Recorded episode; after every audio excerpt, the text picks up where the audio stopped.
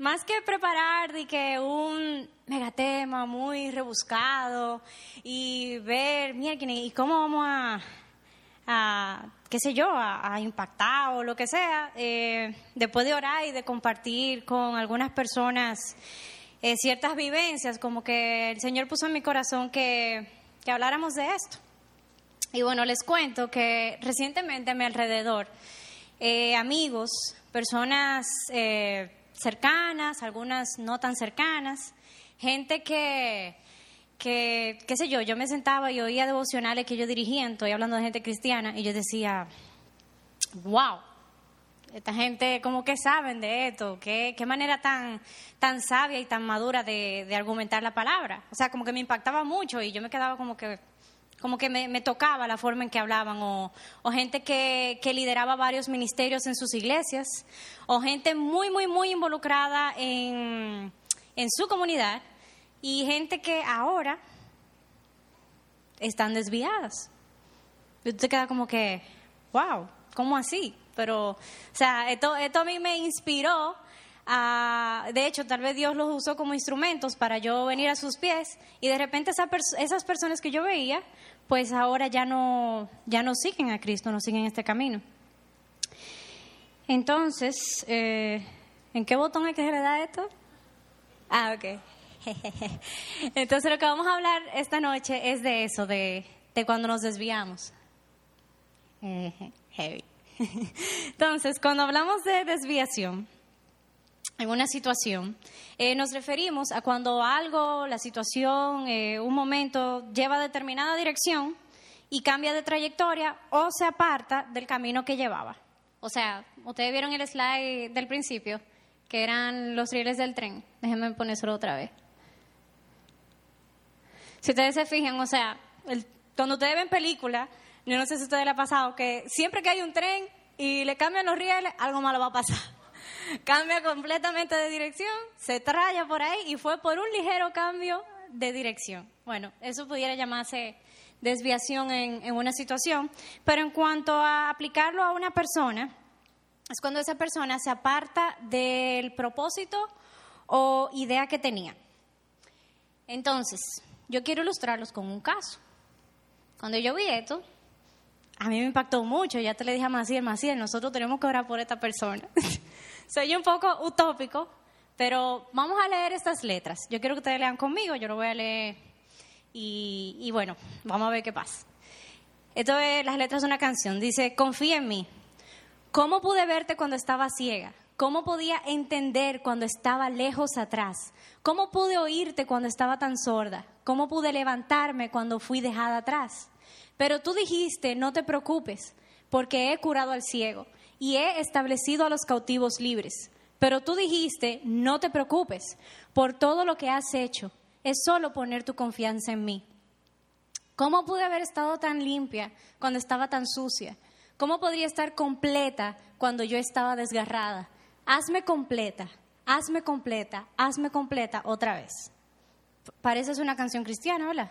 Tiene como una letra cristiana eh, y refleja tal vez la, relación que tiene el autor con su fe, con, con su relación con Dios.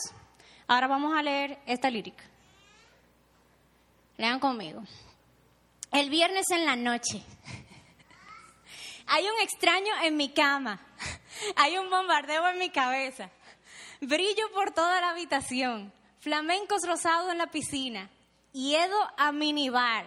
El DJ se desmayó en el patio. Barbie está en la barbacoa. ¿Esto es un chupón o un moretón? Fotografías de anoche terminaron en internet. Estoy pi. Oh, bueno. Es un recuerdo oscuro y borroso, pero estoy bastante segura de que fue lo máximo. Maldición. Viernes por la noche, sí, bailamos en las mesas y tomamos muchos tragos. Creo que nos besamos, pero lo olvidé. Esto parece como la descripción de una noche de borrachera, ¿verdad? Esa noche se hizo lo que no se tenía que hacer. Bueno, increíblemente, estas dos líricas fueron escritas por la misma persona.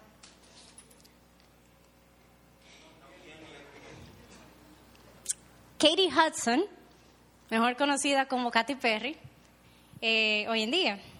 Entonces, le voy a hacer una pequeña semblanza. Katie Hudson eh, creció en un entorno cristiano con una fe aparente y de hecho empezó su carrera como cantante cristiana. De hecho, una de sus canciones, esa fue una de, las canciones principales de su álbum. Y después de lanzar su primer disco cristiano, de siete años después, adoptó el nombre de Katy Perry. Ella tiene más o menos la edad de nosotros, o sea que 26, 27, ella hace siete años. Ah, bueno, ok, perdón, disculpen. Por si ustedes no sabían, y esto es al margen, Fausto la conoce, ¿eh? Ella estaba de que por aquí. ¿Eso es verdad, Fausto? De misionera. O sea, que ya ustedes saben. Lo que le quiero decir con esto, que Katie Hudson eh, mostraba tener una fe aparente, un compromiso aparente. Pero hoy en día es una cantante del género pop eh, a la fecha ha vendido muchísimo disco. Yo estaba buscando en internet 36 millones de descargas en internet, 11 millones eh, de discos mundialmente, premios, conciertos, fama, fortuna, etcétera, etcétera, etcétera. Yo no sé si ustedes han visto los videos de ella, de ella, yo me imagino que sí, porque aquí todos tomamos televisión. Eh, y no sé si se han fijado que en los videos de ella eh, se muestra mucho ella misma semidesnuda, eh, liberación homosexual, inclusive la canción de ella que dice Firework. La canción es súper linda, pero entonces hay dos hombres en un bar que se acercan y empiezan a... Y yo me quedo como que, ¿qué? ¿Cómo así? bueno, el caso es que a mí este caso me impactó muchísimo y, y el giro que dio esta persona es una muestra de lo que quiero ilustrarlos, o sea, cómo una persona, cómo nosotros siendo cristianos eh, estamos propensos a, a desviarnos. ¿Cómo reacciona la gente ante esto? ¿Cómo reaccioné yo? Eh, ante casos como, como, este que vimos y, y, bueno, y de esos amigos eh, cercanos míos que yo vi, eh, y que presencié cómo se desviaron. Eh, algunas personas no creyentes, los incrédulos, las personas que no tienen fe, se han acercado a mí diciéndome comentarios como, tan cristiano que era ese y míralo ahora. Pero saben que yo soy cristiana, entonces como que yo no entiendo, tú me estás tirando a mí también. Esa gente es tan maloco, yo no me meto en ese lío. O tanto que privaba que era un santo. Señores, yo inclusive cuando no era cristiana, eh, yo decía, bueno, yo no me voy a meter en ese lío. El segundo comentario que yo puse ahí, yo lo puse porque realmente me identifiqué. Y yo decía eso, como que esta gente son unos locos, profesan una cosa, después se salen. Y bueno, nosotros estamos súper expuestos a, a ese tipo de comentarios, sobre todo de la gente incrédula, de la gente que no tiene fe. Cuando yo recibía ese tipo como de abordaje, yo me sentía como desarmada, porque siendo yo cristiana, y viendo cómo otras personas que por lo menos tal vez eran más eh, viejos que yo en la fe, más involucrados, se habían desviado. Y yo decía, miércoles, ¿y qué yo digo? ¿Y cómo yo, cómo yo refuto esto? Porque es una realidad, o sea, ellos están desviados. Eh, eso me hizo ver, de verdad, full, que nosotros somos muy, muy vulnerables. Estamos muy, muy expuestos y muy propensos a caer en el pecado, como todo el mundo. Porque nosotros, porque seamos cristianos, eso no quiere decir que nosotros no podamos eh, desviarnos o no podamos tener el mismo tipo de exposición al pecado que, que las personas que no han aceptado a Cristo en su vida. Entonces, cuando esto sucede a nuestro alrededor, ¿qué a nosotros nos pasa por la cabeza? O sea, nosotros como personas que estamos en la fe, ¿qué pensamos? ¿Qué podemos hacer al respecto? Primero que todo, nosotros tenemos que cuidar, y esto es al margen, de no juzgar. Lo primero que la gente hace es juzgar, es decir, mira fulano, mira prensejo. Eh, nosotros tenemos que ser muy cuidadosos eh, y entender cómo esto debe de hablar en nuestras vidas. Eh, no ver esto como, mierquina, qué, qué asombro, conchale, ¿qué uno hace eh, en una situación así? Sino orar por nuestros hermanos y, y tratar como de no compartir esa misma opinión, aunque eso sea lo habitual. Pero nosotros como cristianos, ¿cuál debe ser nuestra posición? Busquemos en nuestras Biblias eh, Mateo 7, 1 y 2. Le van diciendo amén.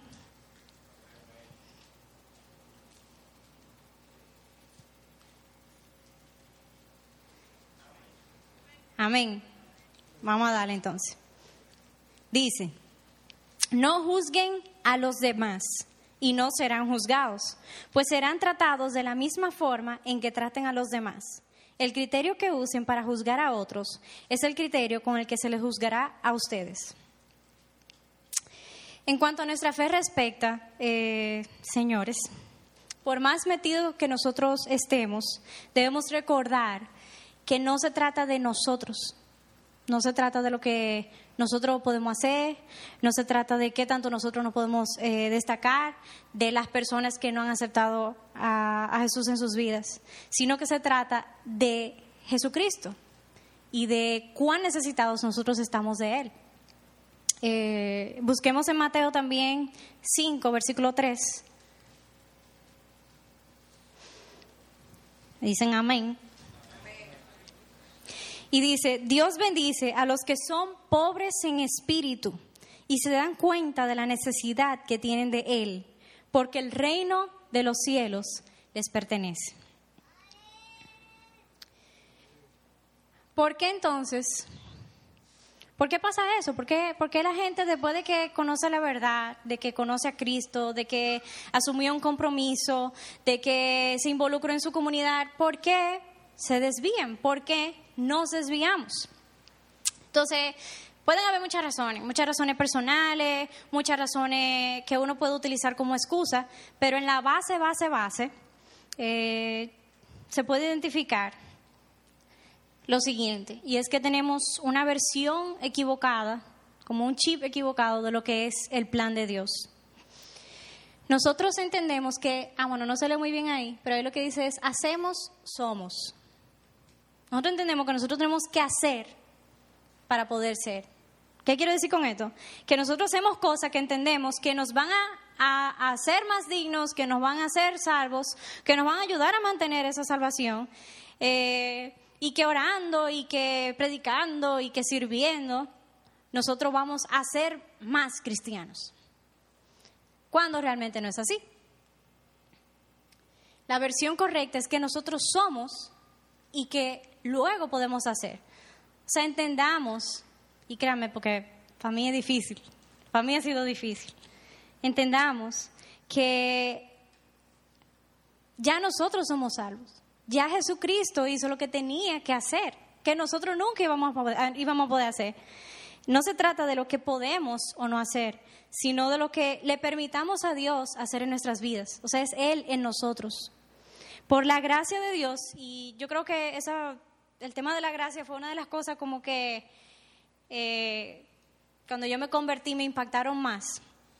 O sea, Dios nos regala esto que nosotros tenemos ahora, que es la libertad, que es la salvación. Y por eso es que nosotros podemos servirle sin sentir una carga, sin sentir como que yo tengo que hacer tal cosa. No, lo que nosotros hacemos lo hacemos por agradecimiento, lo hacemos porque queremos formar parte de ese plan de redención que Él tiene con el mundo.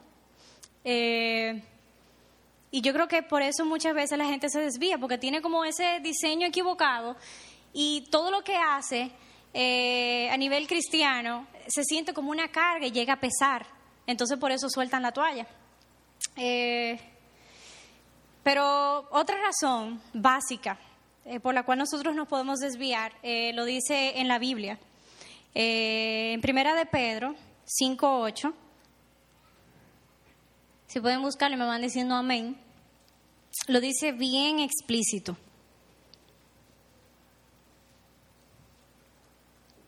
Amén. Y dice, estén alertas, cuídense de su gran enemigo el diablo, porque anda al acecho como un león rugiente, buscando a quien devorar.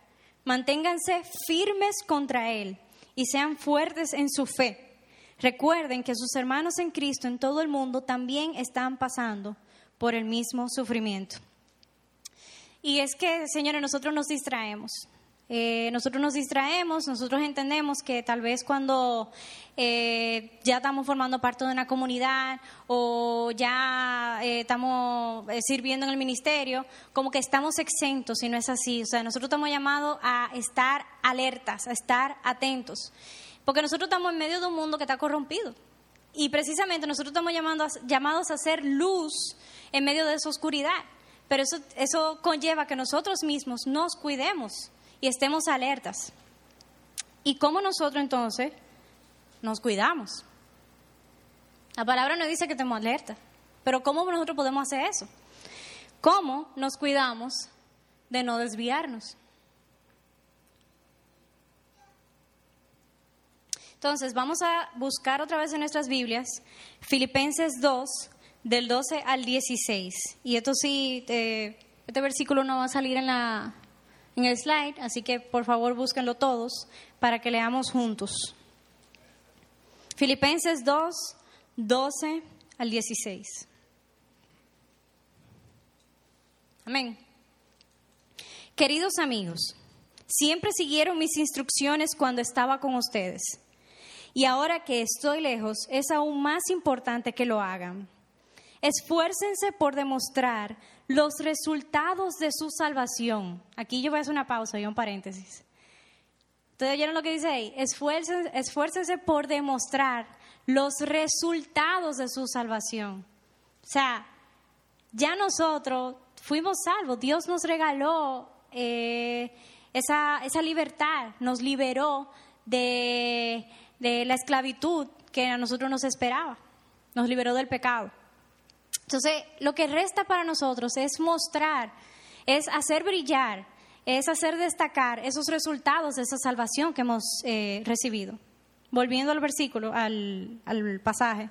Esfuércense por demostrar los resultados de su salvación, obedeciendo a Dios con profunda reverencia y temor, pues Dios trabaja en ustedes y les da el deseo y el poder para que hagan lo que a Él le agrada. Hagan todo sin quejarse y sin discutir para que nadie pueda criticarlos.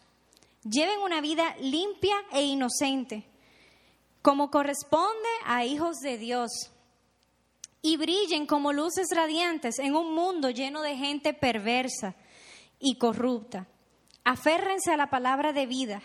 Entonces, el día que Cristo vuelva, me sentiré orgulloso de no haber corrido la carrera en vano y de que mi trabajo no fue inútil. Eso es Pablo hablando a los filipenses, y ahí más o menos como que te da un, resumen o una guía de qué nosotros podemos hacer para no desviarnos. Pero vamos a puntualizar también otras cositas que entiendo que, que pudiéramos tomar en cuenta. Y es, en primer lugar, pasar nuestro pensar, actuar por el colador de Cristo. Esa frase, el colador de Cristo. Yo lo escuché por primera vez en un discipulado, cuando yo empecé ahí el círculo, Wellman era mi discipulador. Y, básicamente te, te ven como cuando uno usa el colador, así mismo, o sea, todo lo que nosotros hacemos, pensamos, nuestras motivaciones, es pasarlo por el colador de Cristo, o sea, comparar lo que nosotros hacemos constantemente con lo que Él nos dice en su palabra, con el ejemplo que Él vino a dejarnos que fue su hijo. Pero esto, señores, aplica para todos los aspectos de nuestra vida. O sea, el profesional, el social, en la iglesia, el personal, porque muchas veces nosotros somos cristianos solamente aquí, en el contexto de iglesia. Ah, sí, somos los que más servimos, lo que más hacemos, pero cuando estamos en el trabajo es muy fácil para nosotros decir una mentira, es muy fácil eh, es muy fácil encaramarse sobre el otro o, ser abusador, o cuando estamos en medio de nuestras amistades es muy fácil chismear, pero solamente somos cristianos en la iglesia. Entonces, eventualmente, cuando uno lleva una vida incoherente, o sea, que no es íntegra, que no, tú no muestras tu, tu visión eh, cristiana del mundo en todos los aspectos de tu vida, eso te absorbe. Va a pesar la parte que, que, que más abunda en tu vida. Entonces, por eso, señores, nosotros tenemos que cuidar el pensar y actuar eh, y compararlo siempre con el ejemplo de Cristo. También tenemos que cuidar nuestro corazón. Y eso lo dice en la palabra de Dios, en Proverbios 4, 27 al 23. Y dice que sobre todas las cosas cuida tu corazón, porque éste determina el rumbo de tu vida. Evita toda expresión perversa, aléjate de las palabras corruptas, mira hacia adelante y fija los ojos en lo que está frente a ti. ¿Qué es lo que está frente a nosotros? Jesús, su reino. O sea, está aquí ya. Nosotros tenemos que empezar a, enfocarnos en eso. Traza un sendero recto a tus pies y permanece en el camino seguro. No te desvíes. Evita que tus pies sigan al mal. Cuidemos nuestro corazón. ¿Y cómo nosotros hacemos eso? Constantemente revisándonos, constantemente viendo, qué sé yo, por decirlo de una forma práctica, antes de acotarte, como que haciendo una reflexión de qué fue tu día, qué tú hiciste, a quién tú ofendiste. Y en tu oración, pedirle al Señor que guarde tu corazón. Eh, también tener una actitud humilde, ahí, tener una actitud humilde en nuestra relación con Dios, y era lo que hablábamos ahorita. Eh, cuando leímos en Mateo 5.3, que Dios bendice a los que son pobres de espíritu, ah, perdón, que Dios bendice a los que son pobres de espíritu y se dan cuenta de la necesidad que tienen de Él, porque el reino del cielo les pertenece. Siempre vamos a necesitar de Jesús. Y Señor, es un privilegio que nosotros le necesitemos, es que nosotros queramos depender de Él, del Rey de Reyes, de nuestro Padre. O sea, de que nosotros confiemos en el cuidado de Él. Y así nosotros tenemos, o sea, todas esas cargas las podemos en confianza dejar a sus pies. Pero es tan difícil para nosotros hacer eso, como que todo lo queremos hacer nosotros por nuestros propios medios. Pero vamos a tener una actitud humilde frente a nuestra relación con Dios y saber que nosotros dependemos de Él y que depender de Él es un privilegio. También pertenecer a una comunidad. Ustedes dirían, pertenecer a una comunidad, pero es que la gente, aunque va a la iglesia, no necesariamente quiere decir que tenga una visión o actitud cristiana. Pero no lo digo yo, señores, lo dice, lo dice la palabra de Dios. Entre hermanos, nosotros podemos llamarnos la atención en amor. Y dice Lucas 17, del 1 al 4, si un creyente peca, repréndelo. Luego, si hay arrepentimiento, perdónalo Aun si la persona te agravia siete veces al día y cada vez regresa y te pide perdón, debes perdonarla. Entonces, pertenecer a una comunidad nos ayuda a nosotros, primero, a, a compartir con otros eso que nosotros creemos y que sabemos que es la verdad.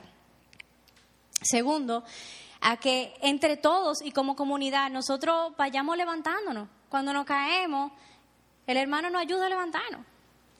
Nos llamamos la atención en amor.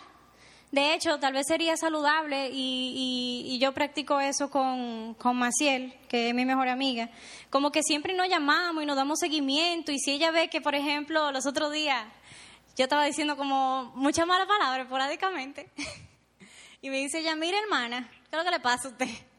¿Con quién es que usted se está juntando? Yo voy a hablar con José Miguel y yo no, espérate, no es José Miguel, no. Pero honestamente yo me puse a pensar y a reflexionar, yo, ven acá, ¿qué es lo que está pasando? Porque yo estoy, sí, de hecho, cuando yo me convertí, una de las primeras cosas que yo empecé como a, llevar a cabo en mi vida fue eso, como el, el, dejar como el, el, lenguaje feo y sucio. Y, y yo me di cuenta que era que como yo recientemente acabo de cambiar de trabajo y ha sido como un cambio un poco brusco y fuerte, porque inicialmente yo trabajaba en una empresa eh, cristiana, eh, y como que era un ambiente muy chulo, muy ápero y ahora es completamente lo contrario. Y allá se ve de todo y se oye de todo, como que tal vez sin querer y sin darme cuenta, como que se me, se me estaba olvidando eso que a lo que yo estoy llamada a hacer, a usar mi boca para bendición. Y, y Maciel me, me reprendió, Maciel me dijo, mira, eh, ¿qué es lo que está pasando? Y, y, eso me ayudó. O sea, en vez de yo sentirme mal, en vez de yo decir como que, mira, está llamándome la atención, o sea, yo me sentí bien y le di las gracias. Y, eso es lo que nosotros tenemos que hacer, esa es nuestra responsabilidad. Estar pendientes de nosotros, estar pendientes de nuestro corazón, pero también estar pendientes de nuestros hermanos. Y por último, y que ese sea el último no quiere decir que sea lo único, de hecho, esto fue una reflexión interna, eh, yo entiendo que nosotros también tenemos que hacer esto y personalizarlo, personalizarlo a lo que nosotros vivimos y a nuestro contexto. Pero por último, no escupamos para arriba. Yo quería ponerle una forma más bonita de decirlo y Fausto me dijo, déjalo así. así se entiende mejor, así más llano.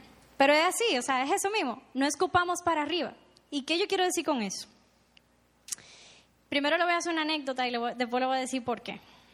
Eh, eh, estando en un devocional, eh, una persona que lo estaba dirigiendo, él nos contaba que, wow, yo estaba en una fiesta de la promoción, él es cristiano, y yo vi cómo la gente bebía y las muchachas bailaban y qué sé yo qué. Y yo dije, wow, Señor, gracias porque yo no soy como ellos. Yo me quedé como que, explícame. ¿Cómo? Yo no era cristiana, señores. Cuando, cuando yo estaba en ese devocional, yo me quedé como que, ¿y este tipo quién lo patrocina? No por nada, porque obviamente, o sea, es bueno que, que Dios nos haya en, en cierto modo como apartado, pero nosotros no podemos ser orgullosos o jactarnos de eso. Como que, mierda, te, cualquier día, tú no eres ni mejor ni peor que nadie, todos somos iguales, todos estamos en la misma posición o condición, somos seres humanos, sujetos a, esta carne y sujetos a caer en pecado.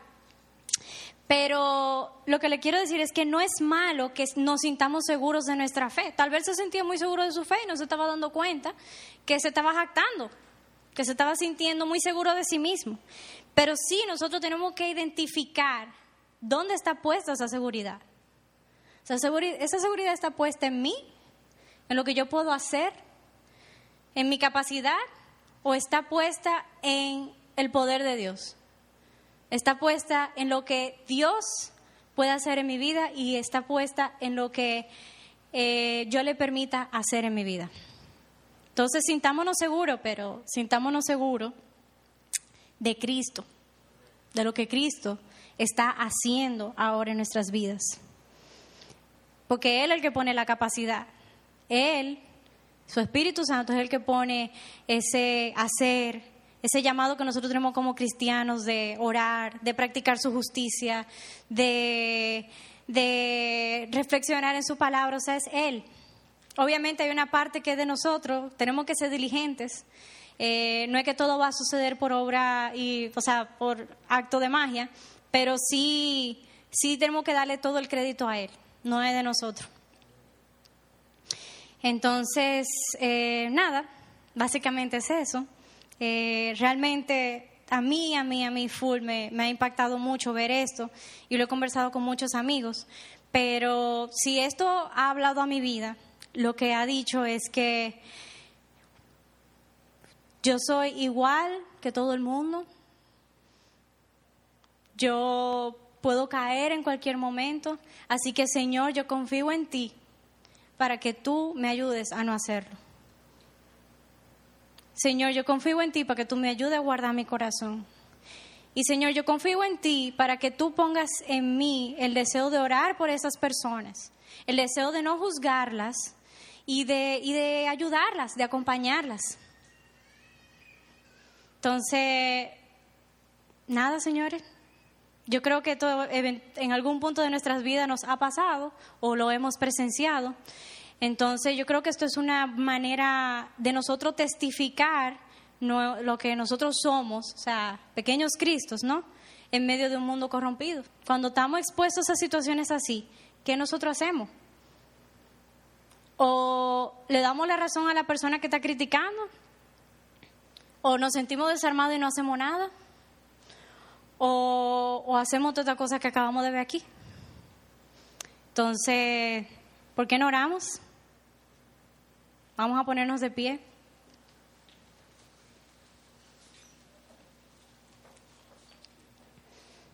Señor,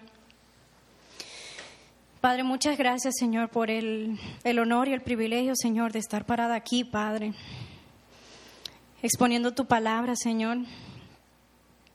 Padre, y es mi deseo, Señor, que, que este mensaje que tú, que tú has eh, traído en esta noche, Señor, llegue a los corazones de mis hermanos, Señor, y que siga llegando a mi corazón, Padre. Esto no se repite, Señor. A pesar de que escuchemos tu palabra una y otra vez, Señor, habla diferente, Padre, a nuestras vidas. Y, yo te quiero pedir, Señor, te quiero en primer lugar presentar a esos hermanos, Señor, cercanos, que hemos visto, Señor, que, que se han desviado, Señor. Tú sabes quiénes son, Padre. Y yo te los presento, Señor, para que ellos sepan muy adentro, Padre, que, que tú les amas, Señor, y que tú tienes los brazos abiertos para ellos, Señor y que ellos tienen, Padre Santo, hermanos a su alrededor que se preocupan por ellos y que están orando por ellos, Señor, ahora mismo, Señor. Que tu Espíritu Santo ahora mismo, Padre, les abrace y que confirme en ellos, Padre, lo que una vez era tan real en sus vidas, Señor. Y que ellos sepan, Señor, que, que eso sigue siendo real que no, que te dejen de ignorar, Señor, y que vuelvan, Señor, al camino correcto, Padre, al camino que conduce a ti, mi Dios. Señor, y, y quiero presentarte a mis hermanos aquí presentes, Señor, para que tú, Padre, pongas en nosotros sabiduría cuando, cuando estemos viendo estas situaciones, Señor para poder ser luz, Señor, y poder eh, defender nuestra fe, Señor, a pesar de, de la opinión de los incrédulos, Padre. Danos sabiduría y sobre todo danos amor para saber, para saber hacerlo, Señor, para saber confrontar sin, sin ofender y sin juzgar, Padre. Muchas gracias, Señor, por este tiempo. Muchas gracias, Señor, porque tú nos has honrado con tu presencia en este lugar, Padre, porque sabemos que tú estás aquí, porque así lo dice tu palabra, mi Dios. Señor, y, y nada.